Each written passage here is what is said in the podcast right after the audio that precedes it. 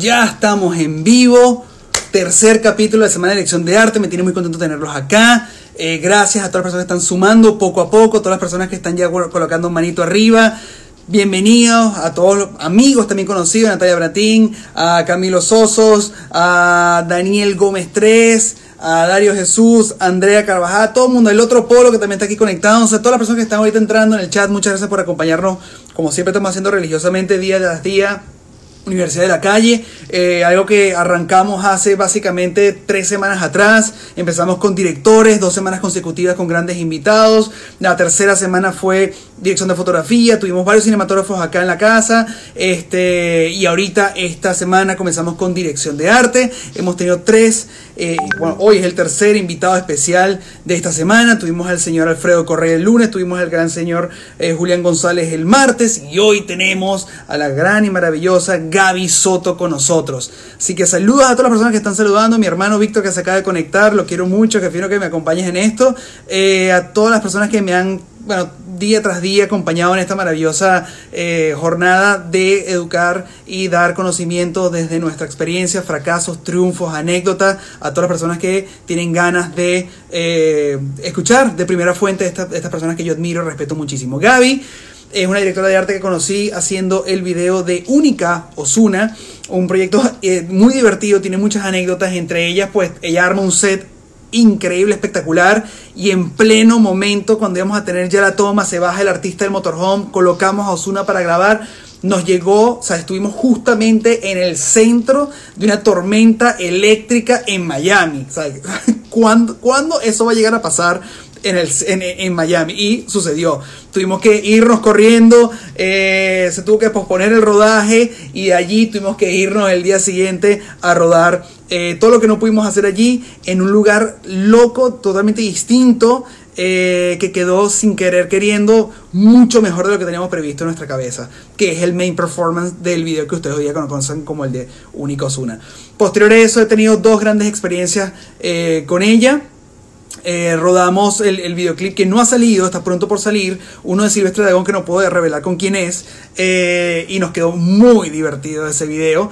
Y este jueves, gran sorpresa, lo anunciaron hace dos días, eh, el nuevo videoclip de Maluma, Amor de mi vida, que no puedo revelar mucho de eso, sino más allá que va a ser estrenado y tuve la maravillosa oportunidad de, de colaborar con con, con Gaby, que la quiero enormemente. Saludos a MJ, saludos a Natalia, saludos a Marco Durán, saludos a todos los panes que están conectando. Gracias por acompañarme otra noche más en esta iniciativa y pasamos ahora a invitar a mi querida amiga Gaby Soto en los fondos como Set Machine. Ya nos va a explicar el por qué ese nombre. Así que automáticamente se está conectando en este momento nuestra querida Gaby. Soto. Hola Nuno. ¡Uh! Gaby, bienvenida. Gracias, Nunito, gracias por invitarme. Me encanta, me encanta esta iniciativa del prime time. ¿Viste? ¿Viste? Yo estoy así, Lena Show, barba, siempre un jury diferente, mi tacita de té. Mira, yo me puse mi suéter de Star Wars porque sé que te encanta. Bien, bien, mira, te juro que me pongo el mío. ¿Cómo estás, amiga? ¿Todo bien? ¿Cómo estás pasando en cuarentena? Bien, bien, e, espléndida. Me encanta la cuarentena. Sí, no, estás ahí pasando en casita con la familia, que es lo importante, como básicamente reorganizando, ¿no? Las prioridades. Sí, sí, sí, sí, sí, pensando mucho, ¿no? Hay mucho que pensar y mucho que analizar de, de tantas cosas del mundo, de todo, ¿no? O sea, uno se pone intenso y podemos, podemos hacer otro live. De, Totalmente, solamente ese tema. Gaby, una pregunta que eso es importantísimo, ¿por qué Set Machine? Set Machine, bueno, set porque evidentemente yo trabajo en un set, amo el set, el set es, todo, ¿no? Para mí. Y Machine porque siempre me, yo cuando, después que tuve a mis hijos, yo no, no estaba trabajando. Ok. Hice una pequeña marca de, de joyería para niños y se llamaba Viva la Machine porque a mí me encanta la, de verdad a mí me encantan las máquinas, ¿no? Me encantan las herramientas, los robots, todo lo que tenga como como que, sea una máquina, ¿no? no algo robotizado.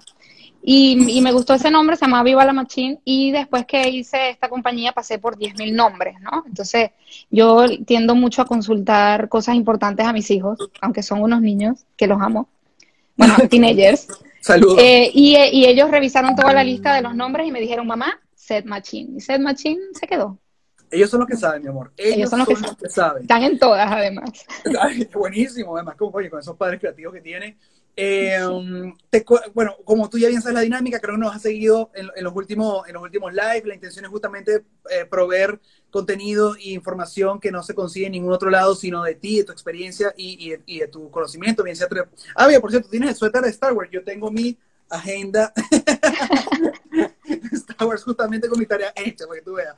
Eh, y es información que quiero que tú le, digas a las personas que quizás tengan esa inquietud, esa inclinación hacia, hacia la rama de dirección de arte y siempre tienen esas dudas de que, bueno, evidentemente uno puede leer mucho en Internet, uno puede ver masterclasses en Internet, uno puede eh, ir a la universidad y aprender de docentes, pero nunca es lo mismo a escuchar de una persona con experiencia que ha vivido desde la más verde hasta la más madura y que tiene de cierta manera eh, en su haber como consejos de que no le gustaría que esa gente comiera el cable que tú comiste cuando tú arrancaste. Entonces, la primera y gran pregunta que siempre hago es si estudiaste alguna carrera de visual relacionada a lo que tú haces o si tú aprendiste en la Universidad de la Calle. Bueno, primero te tengo que contestar que todavía estoy en la Universidad de la Calle, ¿no? Esa es la respuesta más sincera que he escuchado de todos estos lives y te lo agradezco.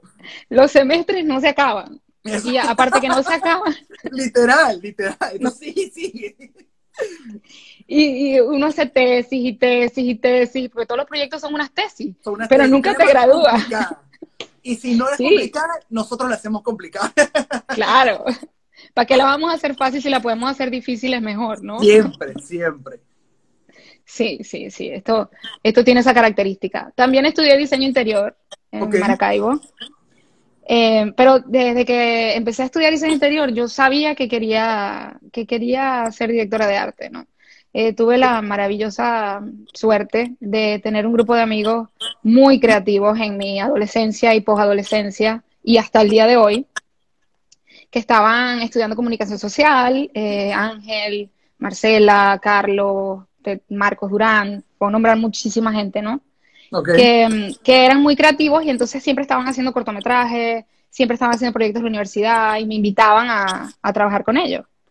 Y, y, siempre me enfoqué en la dirección de arte. De hecho, mi, y nunca vi una materia, por supuesto, relacionada a dirección de arte estudiando diseño interior. Nada, relacionado pero, No, pero todo te sirve, ¿no? O sea, toda esa información de, de desde hacer unos planos que ahorita eh, me toca mucho, aunque ya, ya no los hago yo, pero, pero sí me toca, me, me, me, abrió mucho el sentido de, de, un espacio, de cómo de, disponer de las cosas, eh, la estructura, no sé, aprendí mucho, pero nada relacionado con dirección de arte. De hecho, mi tesis, mi tesis fue un, yo escribí como una pequeña, un cortometraje, ¿no? Hacíamos cortometrajes a cada rato. Escribí un cortometraje y propuse mi tesis de grado para hacer la escenografía de ese cortometraje. Me costó mucho que me lo aceptaran porque no era, me decían, no, pero, ¿por qué vas a hacer eso? Haz un banco, haz un, un hotel, haz un edificio, una casa, eh, es algo comercial, haz algo, ¿no? y yo decía, pero es que no, pero es que yo no voy a hacer nada de eso, yo quiero eso. yo no quiero eso, yo quiero ser directora de arte, ¿no? Y di, di, di hasta que me aceptaron la tesis y, y lo hice, pero a la par a la par estaba trabajando con estos amigos míos y teníamos varios grupos, ¿no? Uno del grupo Super 8, eh, que hacíamos eh, cortos en camarita Super 8, que Ángel te habló de eso. Eh, el grupo, no, teníamos otro grupo que se llamaba Noches Libres y Fines de Semana, como el plan de, de, los teléfonos, ¿no? Qué bueno. Que era, que era eh, reunirnos todos los fines de semana, hacer un corto de cada uno de nosotros. Entonces teníamos la semana para escribirlo y el fin de semana era todos dedicarnos a ese corto. Entonces, tú si tú lo escribiste, tú lo dirigías. y el resto de los días, el resto de los días, y, eso era una rumba, ¿no? Era eh, increíble, o sea, inolvidable. O sea, todo lo que rumbiamos haciendo eso eh, era maravilloso. Y eso marcó mucho lo que para mí hoy en día, en todos estos años, ha, sido el trabajo en el set. Para mí el set es, es, divertirme, es una rumba, es como... Es, es mucho de, de, estar con los amigos, ¿no? Amigos, aunque sean nuevos o que sean viejos, porque todavía trabajo mucho con mis amigos viejos, siempre es tratar de, divertirse con lo que hacemos. A mí me encanta lo, lo, que hacemos, ¿no? Eso que tú dices, la iniciativa, yo casualmente estoy haciendo un reto, voy a arrancar la semana que viene con eso, voy a, de lunes a domingo, voy a hacer un voy a escribir un corto de un minuto todos los días. Quiero hacer ese ejercicio creativo y ahorita que me lo me parece súper fino lo que estás diciendo. Yo siempre quise tener ese grupo de amigos cuando era más chamo para poder hacer eso, me hubiera encantado. El problema es que todo el mundo me veía con cara de loco, que yo cada vez que sacaba la cámara, todo el mundo como que, o me veía y me decía, bueno, grábanos jugando fútbol, o vamos a hacer yaca, nos lanzamos por algún lado y lo grabas. Y que, vamos a hacer algo más productivo, claro. por favor. Eh, bueno, ahorita que hablaste de esto, me parece muy prudente preguntarte una segunda pregunta que me hicieron la gente en la tarde y me dice que si fuiste escalando en el departamento de arte, o sea, arrancaste desde muy abajo o de una vez tú comenzaste desde un principio siendo directora de arte. Mira, fueron muchas cosas. O sea, yo comencé, como te digo, trabajando en todos los departamentos para aprender. Siempre fue lo que me gustó. Me gustó ser directora de arte, pero lo probé todo, ¿no? O sea, eh, desde sonido hasta directora de fotografía. eso, eso seguro que el corto quedó negro. pero eso fue bueno, eso te abre la mente muchísimo al momento de Sí, sí, no, por supuesto, por supuesto, no, maravilloso. Pero eh, después de eso yo me vine a Estados Unidos y tuve otra maravillosa suerte de trabajar, em, eh, personas de este grupo, que de mis amigos de Maracaibo, estaban trabajando acá en MTV Latinoamérica. Okay. Y, y, por ahí pude meterme y me dieron la oportunidad de hacer varios eh, promos de cuando MTV Latinoamérica hacía, eh, pasaba videos de música, ¿no? y entonces me dieron la cuando hacían video. Y me dieron la oportunidad de hacer varios promos eh, como Basura TV, me dieron la oportunidad de trabajar en Nickelodeon también. Y, y, yo, me, yo decía, bueno, sí, yo soy directora de arte, ¿no? Y era un poco descarada en ese momento, porque yo venía de trabajar en Maracaibo y evidentemente no, no teníamos la, no teníamos el, el, la infraestructura para trabajar seriamente, ¿no? Pero igual lo hacíamos. Entonces cuando llegué acá, lo bueno era que era gente joven y era gente dispuesta a hacer locuras. Entonces yo me, como que me, me, me, dio, me abrió esa puerta. Pero después de eso, em, trabajé mucho de asistente, ¿no? Este, trabajé mucho con Tom Criswell, que lo admiro y lo, adoro, ¿no? Em, le hacía mucha asistencia, le hacía set decorator y trabajé mucho con él en, cosas pequeñas y cosas muy grandes. Y lo bueno, lo bueno de eso es que te da mucha, mucha cancha, ¿no? O sea, yo creo que un director de arte tiene que saber mucho de, desde, la tecnología de los materiales hasta las herramientas, ¿no? El uso de las herramientas, eh, yo armaba, o sea, el, que me conoce sabe que a mí, me encanta tener un taladro en la mano. Em, sí. Este, y eso, eso me ayudó mucho. Y, y también, ¿no? Hice PA cuando llegué acá, eh, de craft service, de, de, bueno, de todo, ¿no? Pero siempre, siempre con el, con el foco de que yo lo que quería era eso, yo lo que quería era ser directora de arte. Pero sí, pasé por todo, pasé por todo. Y dentro de todo, ese, ese despertar tuyo de querer buscar esta carrera como oficio, una de las preguntas que hablas mucho sobre cuáles fueron tú que consideras tú en tu haber, fueron referentes que te motivaron para ser directora de arte. O sea, eso fue el cine, la película, la serie, el videoclip, pintura, moda, o fue algo ajeno, una amistad. ¿Qué fue lo que te motivó y te atrajo a, convertirte en directora de arte? Mm, bueno, evidentemente, lo como te digo, los amigos y, gente que estuvo muy cercana a mí en una época fueron muy influyentes. Ángel fue muy influyente en, en mi carrera, ¿no? Eh, pero yo recuerdo desde pequeña que yo veía una película y yo, yo, a veces, yo decía, ¿pero qué, pero qué pasó?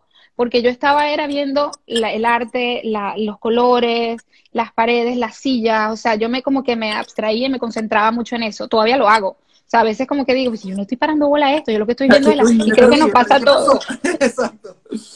Sí, este, y, eso me gusta mucho. Y me gusta mucho eh, la fotografía también, la historia del arte, me encanta, me encanta la historia del arte, es una de mis pasiones. O sea, la pintura, eh, todo eso como que se mezcló mucho con, todo y, y, bueno, descubrí que existía este nicho de hacer eh, audiovisuales y dije, vamos. No se nota por, por, la, por el fondo tuyo, no se nota que te gusta el arte, ni la pintura, ni la, no se nota para nada. Una pregunta importante para ti, desde que, desde que has arrancado, y le puedes decir a las personas, que eso es una de las dudas que reflejaron en la tarde, ¿qué cualidades crees tú que debe tener una persona que se quiere dedicar a la dirección de arte? ¿Qué cualidades? Bueno, La primera es la disponibilidad de entrega. Ok. Eh, director de arte, imagínate, tiene que, entregarse. Un director de arte no puede faltar una reunión, ni contestar un chat, ni, ni, ni faltar a un scout, ¿no? Tiene que tener mucha entrega, primero que todo. Eh, tiene que, poder investigar, que le guste la investigación, meterse en la cabeza de mucha gente, em, del director. Yo creo que, que es muy importante entender como el instinto creativo de los directores. Eso para mí es súper importante, ¿no? Cuando uno trabaja por primera vez con un director es como el trabajo clave. Es como, ok, voy a trabajar con, con Nuno, ¿no? O sea, eh, poder investigar qué hizo, qué, cuál es su estética o, por dónde van los, el instinto creativo de Nuno, ¿no? O de Fernando o de, o de Carlos Pérez, o sea, saludos a todos.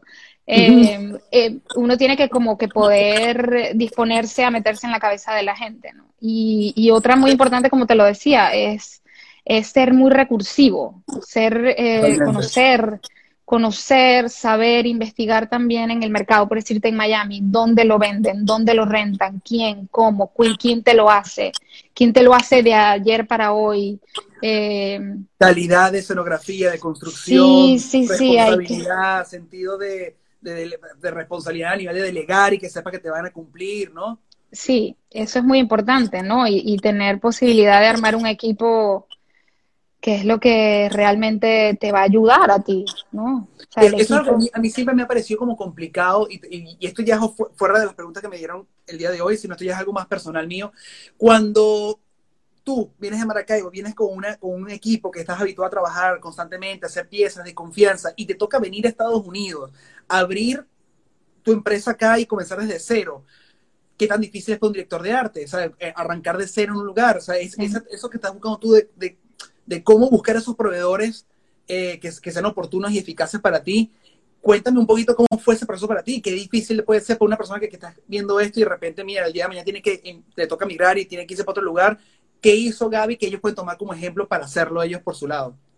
Bueno, yo lo que hice eh, fue pues trabajar, ¿no? Salir a la calle y, eso me lo dio, me ayudó mucho Tom cuando trabajé con él eh, a conocer muchas, muchas, muchas cosas, ¿no?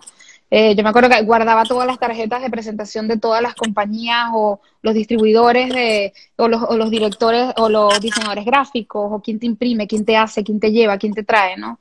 Em, y bueno, yo también tuve una, experiencia grandiosa que fue trabajar muchos años en Telemundo y, Telemundo tiene algo que como es una cosa constante del día a día, de todos los días, por años de años, o sea, es como una, es una, es una máquina de producir audiovisuales. Entonces, ahí eh, me tocó aprender muchísimo y a mantener una cartera de, como unas páginas amarillas de, de, Miami. O sea, dónde, cuándo, a quién llamo, quién me lo consigue. No, esta persona te lo consigue para hoy. Entonces ahí uno se va armando como de una red de, de gente que te ayuda y que, y que es muy valiosa. Yo creo que hay que preguntar mucho hay que, todavía yo le pregunto muchas cosas a Tom, Tom debe decir que yo soy una necia, pero es que yo lo hago. Le digo, mira Tom, ¿dónde consigo tal cosa? O entre los amigos nos preguntamos mucho. Yo creo que yo tengo muy buena relación con los directores de arte, los respeto mucho, los directores de arte de Miami, eh, a todos y nos llamamos y nos preguntamos y eso es muy importante, mantener una buena relación con la gente que tiene más conocimiento que uno y que te pueda ayudar. Es que creo que eso es vital, mantener un gremio sano hace que la industria crezca y que cada Totalmente. uno podamos elevar la barra siempre constantemente. Hoy, sí, hoy alguien me compartió una frase que me pareció muy lindo que todo lo que uno hace realmente es para compartir, no competir. Y esa frase me quedó como guardada. Totalmente, yo estoy, yo estoy en pro de eso porque si crece, crece uno, crecemos todos. Tienes, tienes toda la razón. O sea, todos estamos trabajando para que esta industria en Miami siga creciendo y siga haciendo cosas buenas y siga, siga manteniendo un nivel cool y eso, eso yo no lo puedo hacer sola, ¿entiendes? Sería muy iluso pensar eso. Al contrario, o sea, tenemos que ayudarnos entre todos. A todas las personas que están saludando acá, gracias por acompañarnos el día de hoy. Estamos mandándote millones de besos, Gaby, un poco de amistades, Natalia, MJ, Marco, Urán, Lobo, eh, veo a Carlito que también está conectado, mi madre te mandó besos y también saludos ahí. Qué lindo. Eh, Por ahí debe estar todas las personas que quieran hacerle preguntas a Gaby pueden hacerla acá, que lo vamos a estar leyendo para poder. Ah, mi chachita también está conectada. Eh, puede hacerla aquí, aquí, se las vamos a ir preguntando a Gaby para que las pueda responder.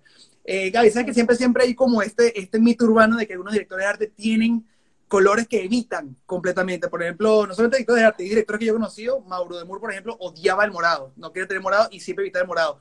Aquí preguntan, ¿tú tienes algún color que evitas trabajar? Y si hay alguno que te genera incomodidad al verlo a través de la cámara. Sí, el marrón. No puedo. El marrón. de verdad.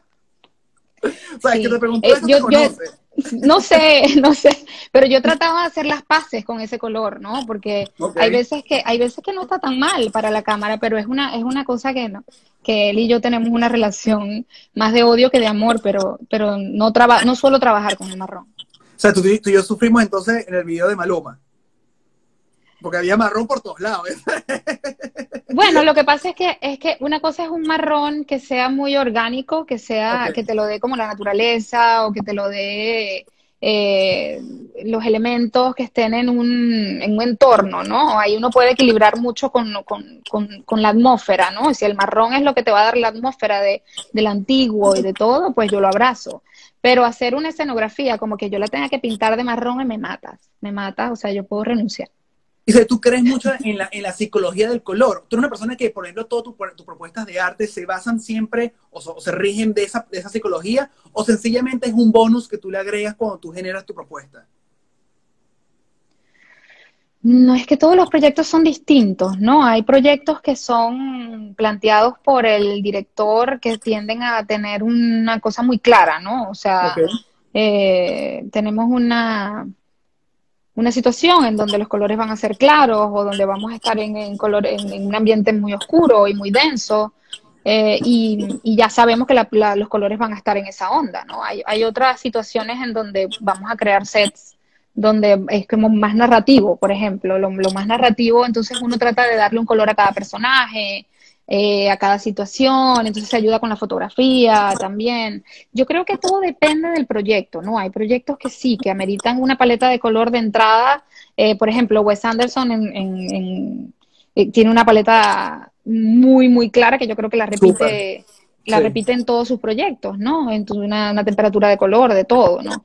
lo amo, by the way pero mm. hay, hay proyectos en donde te dejas llevar simplemente por, un planteamiento ya establecido, ¿no? Hay, por ejemplo, hay proyectos que son en caribeños, no sé. Entonces, bueno, entonces tú tienes que agarrar para que no se te, se te vuelva una, un caribeño carnaval, tú tienes que agarrar tres colores y, y, y, o sea, trabajar con esos tres colores para que la paleta sea sólida y, y consonante con lo que estás haciendo, porque si no se, se explota el color y entonces es como que se no, no funciona a nivel de, cámara, ¿no? Entonces ya uno plantea de entrada, dice, bueno, vamos a trabajar con tres colores caribeños. Entonces, bueno, el naranja, el rojo y el verde, suponte, ¿no? Depende también mucho de la conversación que tengas con el director. Claro. Em, pero todos los proyectos tienen un, un, un porqué y el color es muy importante, sí es muy importante. Sabes que muchos siempre tienen dudas y me he dado cuenta en estas últimas tres clases que hemos tenido aquí de, dirección de arte en, en, la UDLC, muchos hablan sobre esa participación y esa, y esa comunicación que existe entre el departamento de postproducción y el dirección de arte. La gente siempre piensa como que, bueno, postproducción resolverá después lo que el director de arte haga antes del rodaje o durante el rodaje. Como directora de arte, interfieren en los estilos y colores que pueden tener los VFX de postproducción. Bueno, es algo que se plantea antes, ¿no? Antes de, de, la, de que llegue el momento incluso de, de la producción. Este, por, siempre de antemano se sabe si el video va a tener, o hablando de, los de los music videos, si va a tener un, un After Effects eh, grande, entonces se, al, al, pasar la paleta de color, entonces esa paleta va a predominar también en, el, en los effects, ¿no? Claro. Y, y, y bueno, o si, si hay la oportunidad, lo que pasa con los videos musicales es que todo es tan rápido y todo, y todo es como tan explosivo en, en, en, términos, o sea, uno hace un video musical y es como si hiciera la batalla de los bastardos, ¿no? Es como que... Tal cual, tal cual. ¿Estamos listos? y vienen esos caballos a ti con todo, tú como que bueno, échale bola. Sí, total, o sea, ¿estás listo, muchachos? tal cual, tal cual. Sí. Em, y sí, yo creo que si hay tiempo, pues sí, ¿no? Uno se mete en... es, todo depende del proceso que traiga. Evidentemente, si haces un green screen y, y esos elementos los vas a replicar en post, eh, evidentemente ya los haces pensando en todo lo que va a pasar en el post. Igual la paleta ya dictamina lo que va a pasar en post. Igual en, la postproducción eh, eh, ellos cumplen un papel súper bueno, ¿no? En cubrir detalles y cosas que, que no se pudieron cubrir. Eh, ya cuando ya esto cuando cuando van a cuando te ayudan a, arte que sí ayudan mucho a cubrir cosas que no se debieron ver o que, que pasa, ¿no? Aunque uno trate y haga el esfuerzo de que no ocurran. Muchas veces en, en After Effects, en, postproducción, te, te cubren y te ayudan. Te ayudan con muchas eso. cosas. Sí. ¿A ti te gusta más decorar interiores o exteriores? Si te pregunto yo honestamente. A mí de gustarme, me gusta mucho eh, interiores. Ok, ok. Si te refieres Pero, a interiores, tipo, el, sitio ya existe y tú lo, lo vistes, o te gusta ir a un estudio, por ejemplo, y construirlo de cero. A mí me, a mí me gusta mucho el trabajo. a mí me gusta mucho el trabajo en estudio. A mí me gusta mucho crear un set de cero. Me encanta. Me encanta crear un set de cero. En los videos musicales tienen la particularidad que todo es como fantasía. Bueno, no todo, ¿no? Hay, hay, hay videos musicales que son, eh, tienen mucha narrativa. Pero muchos de los videos musicales que vemos y que me ha tocado trabajar también tienen ese toque de fantasía. Entonces es como que, como estos sets que son como que muy locos, pero no sabes dónde está, pero él está como en unos fondos y unas cosas eh, que lo llevan a otra dimensión y, y, eso pasa mucho en los videos musicales y eso me gusta mucho. Y, pero lo que más me gusta de decorar y hacer son interiores habitables. Por lo mismo que, que me gusta mucho la narrativa. Entonces, en, en, todo caso, me gusta más lo interior, de, digas estudio o, casas o lo que sea, porque me gusta mucho darle el carácter de un personaje que, que lo habita. Esa, esa es mi pasión. O sea, por eso me encanta la narrativa, por eso me encanta el cortometraje, la serie, las películas, porque me apasiona eh, darle a la cabeza y decir, bueno, eh, este personaje que te lo lees en un libreto dice, tendría este libro que cosas que no aparecen, ¿no? Que no aparecen en, en, el, en, el, libreto o en el tratamiento. Eh, pero tú dices, bueno, este personaje, por, por este perfil, que muchas veces eh, nadie te lo dice, pero terminas inventándotelo eh, por, por, por, los datos que te da el libreto. Entonces tendría este libro, tendría esta cortina, tendría esta ventana, y eso, eso a mí me encanta. Eso, eso es mi pasión. Y me encanta también el disparate del, del, del, del music video alocado, que, que estamos en un en un espacio sideral que nadie sabe y, inventa uno unos stage para, hacerlo, ¿no? Bueno, aquí están echando flores de tus salas y tus cocinas, para que sepan. Y que nada como las salas y las cocinas de Gaby. aquí hay una pregunta muy linda eh, que habla sobre un poquito sobre, sobre qué te sientes tú más cómoda hacer, si prefieres ser directora de arte o diseñadora de producción. Ah, es que a mí me, bueno, imagínate, a mí me gustan mucho las dos, ¿no? Si te dan la oportunidad de hacer diseño de producción, es muy cool porque, porque estás como encargado de, hacer todo el criterio estético de, un proyecto, ¿no? Desde el vestuario, maquillaje, eh, cómo se va a ver, eh, una, hasta puedes interferir en la fotografía, ¿no? Y eso es maravilloso. Em, y el director de arte es mucho de, director de orquesta del equipo de arte. Y eso también me gusta. Entonces, sí, los proyectos son de, de production design, a mí me, me inspiran mucho, ¿no? Porque son mucho de investigación. Y a mí me encanta la investigación, me encanta leer y pasar horas y, y, unir imágenes que, me pueden llevar a algo y, armar como un proyecto eh, conciso que tenga como todas las características de algo que yo junto con el director o el, director de fotografía se crea. Y, y, también, y ese es el, production designer. Y me gusta mucho también el director de arte, entonces como que todo depende. Yo he trabajado de los dos y, me gusta mucho. Aquí soy tan Daniela, pregunta, ¿qué tanto estudias tú los personajes para crear sus espacios? Y eso creo que aplica mucho para lo que estamos haciendo tú y yo eh, fuera, de, fuera de cámara. Estamos generando un proyecto donde básicamente tú estás generando viviendas, ¿no? Unos apartamentos de ciertos personajes y cómo tú lo haces, o sea, cómo, cómo tú estudias estos personajes, ves cómo son ellos, lo quieres que se traduzca a través de imagen en su, en su ambiente, cómo, lo, cómo lo, es tu proceso creativo. Bueno, primero una conversación con el director, ¿no? Es llegar a un acuerdo, o sea, ¿quiénes son estas personas que van a estar ahí? ¿No? Porque, porque viene de la cabeza del, del director, evidentemente, en este caso. Entonces, ¿quiénes son estas personas que van a, habitar esos espacios? Entonces, bueno, es una chica, un chico, y en qué situación están. Y en, nuestro caso, que no voy a decir, están en una situación muy específica. Entonces, esa situación específica te ayuda mucho a crear un personaje. O sea, ¿qué tiene, qué no tiene? ¿Qué, qué, qué, qué tipo de televisión, de televisor va a tener? ¿Qué tipo de cortinas va a tener? ¿Qué tipo de ventanas? ¿Qué tipo de piso? ¿Qué tipo de...? Porque todo te lo da como, como como esta idea que, que tú me planteas a mí, y yo empiezo a, a, imaginarme y a indagar y a acordarme de muchas cosas. Y, y no solamente uno hace, o en mi caso, yo no, yo no solamente hago referencia de las películas que veo o de la, el arte que veo, o de, también hago referencia de la gente que tengo alrededor, ¿no? Claro. Eh, a, a, veces hago clic como que, bueno, esta persona se me parece tanto a una amiga mía. Entonces, y como inspiración y lo traduces en, tu propuesta de arte. Sí, sí, sí, sí, Y Eso también es válido. Que me parece interesante, que es como, cuál es tu evolución con el director sobre tu propuesta. O sea, digamos que me cuentas un poquito paso a paso, muy unos tres María, eh, cómo es el proceso tuyo cuando Gaby recibe un proyecto en mano y da su devolución al, como tratamiento o planteamiento hacia el director.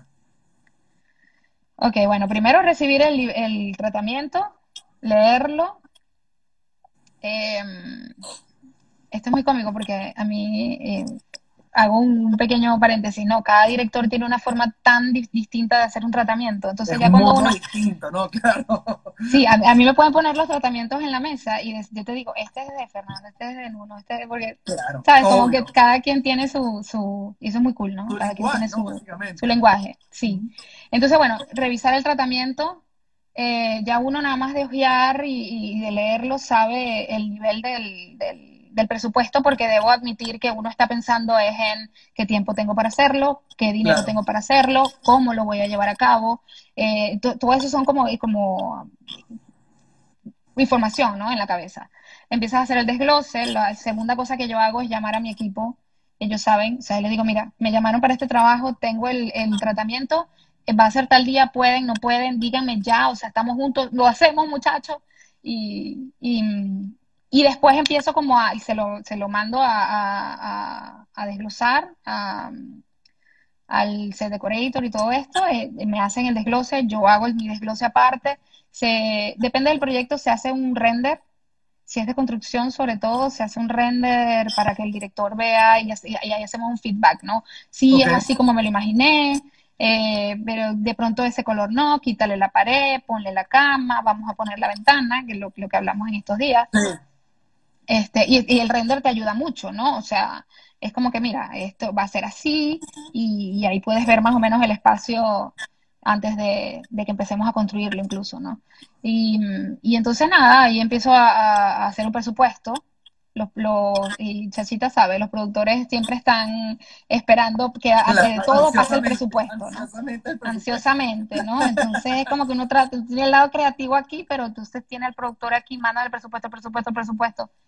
Em, y bueno, nada, se manda el presupuesto, es una negociación, ahí vemos que logramos, que se puede, que no se puede. Eso es parte del proceso también, ser un poquito gerente y administrador de, del budget que te dan. Eso es, algo que uno aprende eh, mucho con la experiencia, ¿no? Pero, pero es muy importante que lo tengan claro. No solamente es la parte creativa, no solamente es llevar un set, montarlo, eh, disfrutar el set. Hay, hay, una parte económica que está detrás de todo esto que es muy importante. Que no es la parte más eh, linda y romántica del oficio, pero no, es tener la consideración, ¿no? Porque tú eres líder de un proyecto, eres un líder de un grupo y por más que uno pueda decir yo soy artista, soy bohemio, me dedico solamente a generar sets y todo el, arte del lugar, tú también tienes que tomar una, ciertas responsabilidades que son fastidiosas pero necesarias para que tu proyecto fluya, ¿no? Y surja y te vuelvan a llamar y, sea y la gente hable de ti, que la publicidad tuya vaya de boca en boca entre la casa productora, entre los directores, entre, entre sí, claro. ¿no? Claro, claro. Y eso te hace también ser recursivo. O sea, eh, mira, a mí me ha tocado muchas veces eh, desarmar un set para armar otro, ¿no? En el mismo set, ¿no? muchas veces toca eso. Algo, algo que a mí siempre me hablaron de ti, que eso es algo súper positivo de tu parte, que eso nunca lo hemos hablado, nunca te lo he comentado, pero la gente cuando habla de ti eh, dicen que tú eres la, una de las pocas personas que no, no tiene un no de por medio. Tú siempre tienes, cuando escuchas un problema y una problemática, bien sea producción, bien sea de fotografía, bien sea del mismo director, se plantea el problema y tú nunca dices no se puede hacer. Tú más bien siempre eres la persona que dice así se puede resolver, bueno, veamos cómo lo podemos hacer, yo puedo llegar a esta persona y si hacemos esto. Y yo siento que es una de, las, de, las, muchas razones, de las muchas cualidades que tú tienes a tu favor, de lo cual hace que trabajar contigo siempre sea hermoso, siempre sea maravilloso, porque eres una persona que nunca, nunca está frenada ante, hey, no, esto no fue lo que se habló, sino más bien entiende la situación y no buscas el problema, sino la solución inmediatamente. Y alguien lo comentó aquí, eh, justamente en el chat. Y, sientes tú que para recomendar a estas personas que están iniciando en este medio, sientes que es una cualidad o una desventaja? Mira, yo creo que es una cualidad, yo no lo considero que es una desventaja porque evidentemente me, ayuda mucho a, trabajar y, los directores aprecian mucho el... Los directores tienen, tienden a, pedir cosas, ¿no? En los sets, ¿no? Y, y son cosas que uno dice, bueno, pero es que nunca me lo pidió.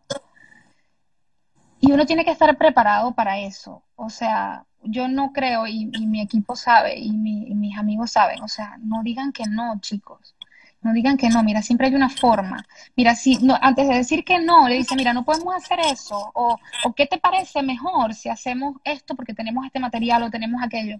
Claro. Em, porque a la final, a la final un proyecto, sobre todo los, los music videos, que, tienes un día para hacerlo y tienes eh, un equipo puesto en desarrollar un proyecto visual que va a durar tres minutos, cuatro minutos, eh, lo, que te dije, o sea, estás en la guerra, estás, estás dándole, estás metido ahí, estás ayudando, estás todo el mundo en pro de terminarlo, de lograrlo, de hacerlo, y yo, yo no creo que uno debe decir que no, yo creo que tiene que buscar los recursos. O sea, el no es así como algo así como que, ¿sabes qué?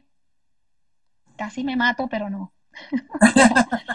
o sea, es algo así como, porque siempre hay una forma, siempre hay una forma, y hay algo que tú le puedes decir al director, mira, no te tengo, eh, no sé, eh, la piscina que quieres ahorita, pero te tengo un tanque.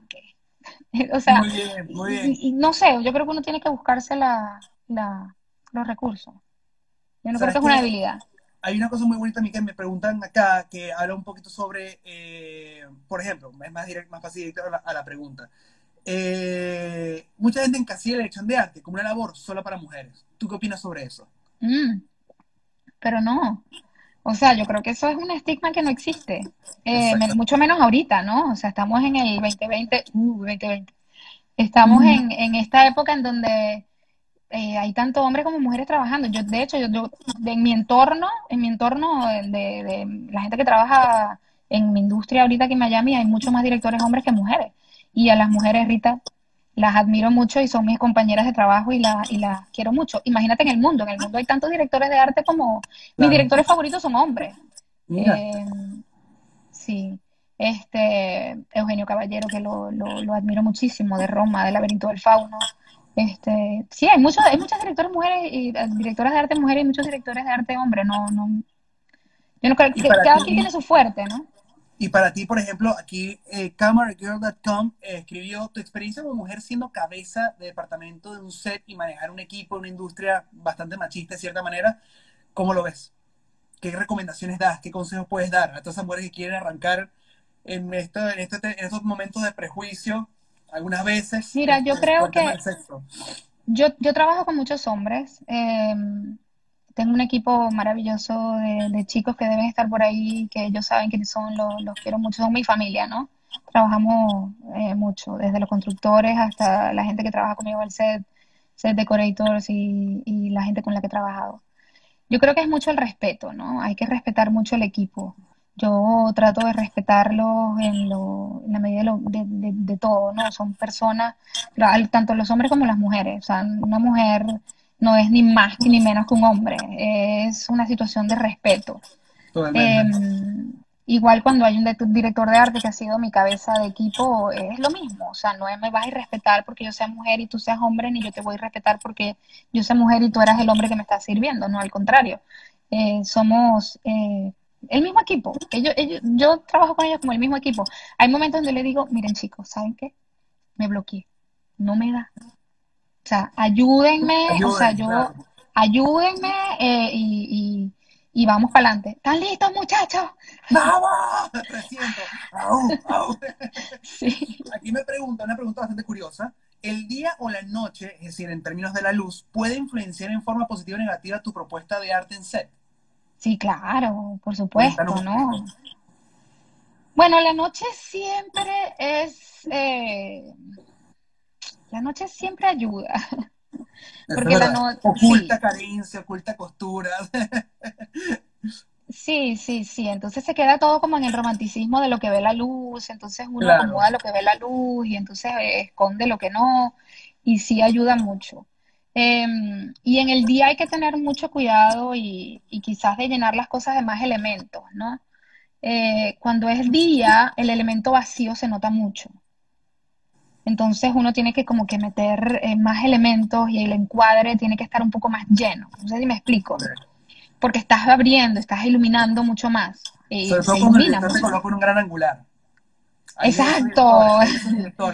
Exacto, exacto, ¿no? Y, hay lentes y hay cámaras que te ayudan también, ¿no? Hay cámaras que, son eh, manos derechas del equipo de arte y hay cámaras que no te ayudan. Entonces, sí, sí, todos son factores que, hay que ir, hay que ir viendo. Pero me gusta más la noche que el día. Eso es bueno, eso es bueno, ya por lo aclaraste allí. ¿Qué tanto interfieres tú en el vestuario y maquillaje de los actores? Depende del proyecto. Hay proyectos que son, en los, los music videos es difícil, ¿no? A veces uno se imagina que cómo debe estar vestido el, el artista y es muy difícil controlar eso, ¿no? O sea, el artista no, por no. Puede sí, no, la paleta de color y el, y el styling de él, tratar de buscar algo que se un poco, se incline un poco a lo que tú tienes en mente. Pero, por ejemplo, actores, personajes en los videos musicales, ¿eso tienes una voz sobre eso? Sí, también depende del proyecto, ¿no? También tengo, hay que tener, a veces, a veces el, la velocidad del proyecto no te, no te permite involucrarte con todo, ¿no? O sea, que es lo que pasa mucho con los videos musicales, que tienes un video musical que te llamaron el viernes y resulta que se filma el domingo. Entonces no te permite mucho eso, ¿no? Entonces también en los, en los videos musicales hay departamentos de vestuario que son muy consolidados, que, que evidentemente están puestos para trabajar en consonancia con, la idea del director, también se leen el tratamiento, también están trabajando en pro del mismo proyecto. Entonces yo lo que hago que es como que les mando de pronto una paleta de color, ellos me mandan su mood board, tenemos muy relaciones eh, eh, que llegamos a acuerdos y, y, ya, o sea, a veces nos conocemos mucho también, ¿no?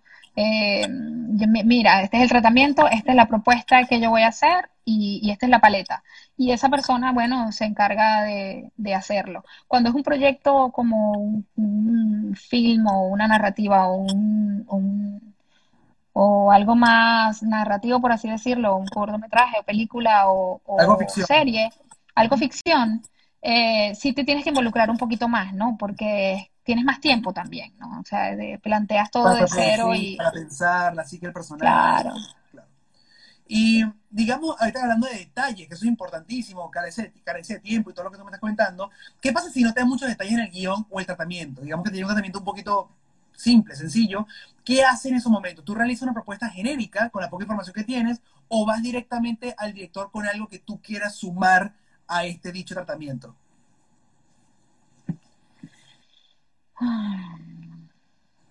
Wow, se pasó con estas preguntas en la tarde. Sí, ¿cómo así unas preguntas así, unos, unos hacia, hacia el pecho. Mira, yo creo que, que, vuelvo a decir, ¿no? Depende del proyecto. Hay, hay directores con los que creo que tengo una relación donde puedo saber un poco su psiquis creativo. Entonces me plantean algo, algo muy eh, eh, por encima y yo les puedo decir, eh, y, planteamos algo y le digo, mira, vamos a hacerlo así, así, asado, ¿no? Hay directores que tienen la idea muy clara, entonces uno dice, bueno, vamos a hacerlo así, entonces ya yo, ya yo pienso más en cómo llevar a cabo la idea que tiene el director. Eh, y, cuando, y cuando no hay cuando no tengo de qué agarrarme, es una conversación con el director. Necesito saber qué quiere el director. No, no, no vale que yo, yo puedo plantear, ¿no? Propuestas, pero tengo que engancharme de algo. Tengo que agarrar una idea del director. Ok. Y, y una, así dentro de todo esto, esta, esta locura de, de, proponer, de generar ideas donde no lo hay y tratar de obviamente sumar a, a la idea, ¿tú te consideras una directora de arte atrevida en tus propuestas, arriesgada en tus propuestas, o realmente sigues al pie de la letra la visión del director o, del mismo tratamiento, digamos, que te llega a la mano?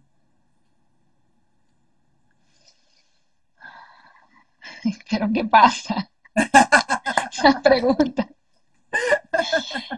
Este, yo soy agresiva en, una vez que tengo eh, que convenzo, que, el director y yo estamos convencidos de desarrollar una idea, porque es que no es como, mira, tú entrevistabas, a, tenías a un en vivo de un chico que decía, no es que, que uno no viene la musa y te dice, vamos a hacerlo así asado. Este, tengo que tener un enganche con, al, con algo que me, que me inspire y que me lleve a decirlo, porque yo también estoy pensando en muchas cosas. O sea, yo no solamente estoy pensando en la parte creativa y decir, vamos a hacer un edificio, estoy pensando en qué tiempo tengo para hacer el edificio, qué materiales, cuánta gente necesito, qué budget. Eh, todo eso me, hace eh, echar para atrás mucha, mucha de, la, de la explosión que yo puedo querer. Eh, pero sí, hay, hay, hay momentos en los que uno dice, bueno, esto lo vamos a hacer como yo lo tengo en la cabeza y esta es la idea y guíate por acá y, nos va a ir bien. Y con el director de fotografía planteamos muchas veces soluciones a, cosas creativas y, se hace. Y hablando de eso, hay personas que me están preguntando mucho en, los comentarios del, del, live. Dinos cuál ha sido el, el set más complicado que has hecho, en qué proyecto fue ¿Y cuál es el que más te ha encantado montar, que lo ves y dijiste, o sea, que lo viste en serio y dijiste, wow, qué bello me quedó? Eh, el más complicado. en, tu haber, completo. El más complicado en mi haber. Este, eh, a ver, el más complicado en mi haber creo que fue bueno, eh, hace, tengo un video musical y un, y un eh, trabajando en Telemundo me tocó montar una bodega de, cocaína en, en la selva colombiana, en el Oleta Park. ok. Qué divertido suena ya eso. sí, eso fue muy, muy, muy divertido, pero fue duro, fue duro, fue muy duro. Fueron varios días de montaje, de hecho. Eh, y y bueno, eso fue uno de los más, complicados. Y, igual he tenido muchos complicados, lo que pasa es que ya no me acuerdo. O sea, pues, es como que uno es como un parto, ¿no? Después que parece te olvida. Oh, este... Qué buena manera de verlo, pero sí, tal cual. Este, y hace poco hice, hice estos, estos de los que hablaba Carlos Pérez, hicimos muchos videos juntos, eh, uno seguido uno atrás del otro, no sé, eran 13, 11 videos de, de Prince Royce y era así como que, Dios mío, ¿cuándo se va a acabar esto? una, serie, una serie, ¿no? De temporadas largas. Sí, sí, sí, sí. Sabes que tú, tú, diste, tú algo que me parece muy cómico y es verdad, y uno no, no, no tiene tiempo para procesar, pero esos rodajes que son un martirio, que son una, una desgracia algunas veces que tú dices, por el amor de Dios, yo nada más quiero irme ya a mi casa, tomar un baño caliente y dormir. Bueno, única. Y bueno, única fue así. Y después tú te pones, o sea, lo ves al aire y es como que se te olvidó el drama que viviste. Y Total. qué bello nos quedó. Coño, ojalá quiero volver ya a rodar otro video como que se te olvida por completo. Sí, sí, única fue, única fue así, única fue así, tal cual. O sea, yo, nunca se olvida cuando tú estás así y después que todo tu equipo montó todas esas palmeras maravillosas de colores en este set en Wynwood y de repente está así el sol. Listo, chicos, tenemos la toma. Ahí llega Osuna. Osuna se baja el motorhome, camina, se coloca y de repente miramos arriba, las nubes negras, rayos, pero rayos que los veíamos, y de repente se escucha ese viento que a mí, nunca se me olvida ese ruido que era como que, y vino hacia nosotros y todas tus palmeras, crack, crack, crack, crack, todas se fueron a partir una tras una. Horrible. Y era como, como bueno, yo me, yo no sé si tú sabes, pero yo me tuve que meter en mi carro a llorar. Mentira. de verdad. Claro, Qué horrible. Claro. Ese momento fue espantoso, fue espantoso. Horrible, horrible, fue horrible. Y, y, y fue súper loco cuando al final del día, ¿no? ¿Te acuerdas que nos fuimos después al Museo de Ciencia? Y entonces este, me dice eh, Maite, y, tenemos que seguir mañana, ¿no? Y, mañana vamos a, otra locación. Y yo decía, ¿pero qué a otra locación? Sí, pero eh, invéntate algo mañana. invéntate algo para mañana. sí, las remendamos y entonces al otro día, pero, pero sabes que eso, eso, era lo que tú decías, o sea, tú ves el video y no sé, no sé, que, se hubiera quedado tan bien sin esa parte del, del junkyard que fuimos, no hubiese quedado así. Para mí que todo pasa por algo, en este medio eso sucede, en el momento no lo ves, pasa el tiempo con cabeza más fría, tú dices, te das cuenta que tenía que haber pasado eso, tuviste tenía que haber pasado un amargo para que llegara lo mejor. Y, y nosotros, ese junkyard, como tú dices, con la perspectiva circular en túnel, en fondo, todas las cosas que tenía, le dio como un ambiente, ¿no? Algo, algo que pues, se, se siente orgánico, como si sí, siempre total. para verse así, ¿no? Total, sí. Impresionante.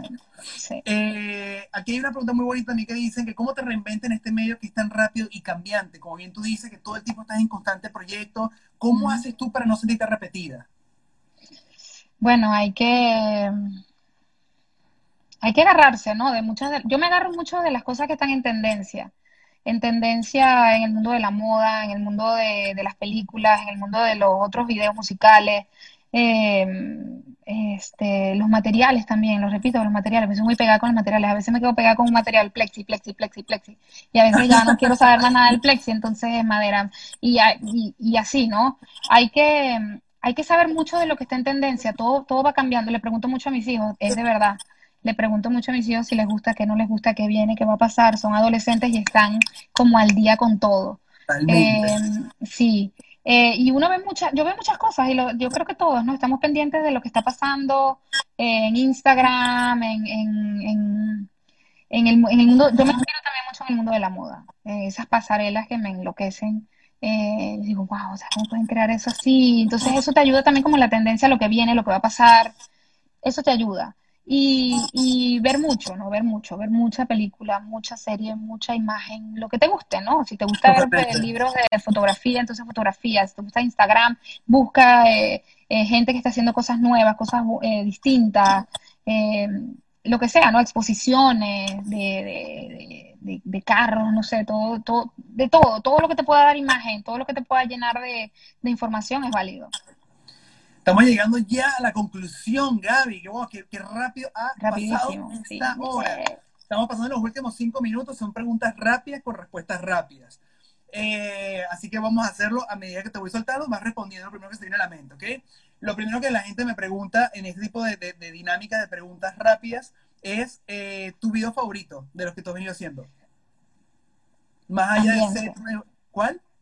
Ambiente, de J Balvin. Ese quedó guapísimo, guapísimo. Sí, sí, sí. Eh, aquí otra pregunta que me pareció interesante. ¿Qué director, eh, de, arte, ¿Qué director de arte recomiendas ver su trabajo como manera de estudio? Para buscar inspiración. Bueno, te decía, bueno, de los mis favoritos, ¿no? O sea, yo... No, eso es tuyo, sí, sí, totalmente sí, William Chang, que es el director de arte de In the Mood for Love, mi película favorita. Eugenio Caballero, eh, de Roma y El laberinto del fauno. Este. Mm, ¿Quién más?